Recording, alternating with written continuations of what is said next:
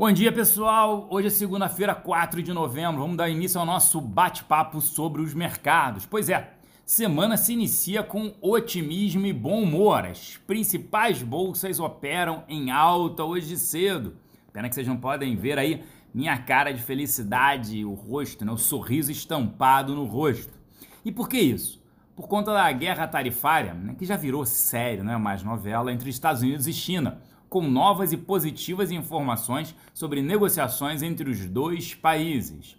Ontem, o secretário de Comércio norte-americano afirmou em entrevista a Bloomberg, olha o merchan, que licenças para companhias norte-americanas que elas vendam componentes à gigante chinesa asiática Huawei serão concedidas. Segundo ele, abre aspas, muito em breve. E falou mais disse que também espera que os dois países assinem um acordo preliminar, né, o acordo da guerra tarifária, ainda este mês.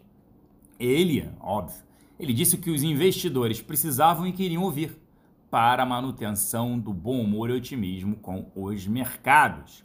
Por aqui, né, no Brasil, a expectativa é grande em relação a, ao leilão de sessão onerosa do pré-sal na quarta-feira, dia 6 de novembro, e ao envio das reformas. Né? Ao Congresso. A expectativa que as propostas de 1. Um, reforma administrativa, 2. Pacto federativo e 3. Mudanças no regime fiscal sejam enviadas amanhã, dia 5 de novembro, ao Congresso.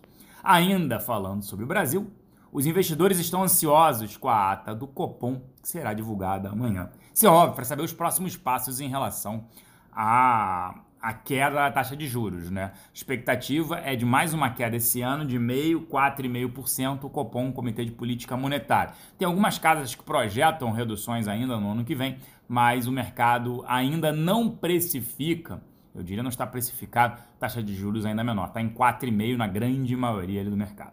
Enfim, Dia de otimismo lá fora, o que vai ajudar a nossa bolsa aqui a atingir um novo recorde na bolsa brasileira, dólar para baixo. E vale lembrar que a partir de hoje a bolsa brasileira ela fecha o pregão, encerrará o pregão às 18 horas e não às 17 horas. Mais cedo, os futuros em Nova York operavam em alta de 0,5%, é isso mesmo. Então, é um dia aí positivo para a nossa bolsa, mercados, investidores otimistas. Fico por aqui, pessoal. Um grande abraço, excelente semana a todos e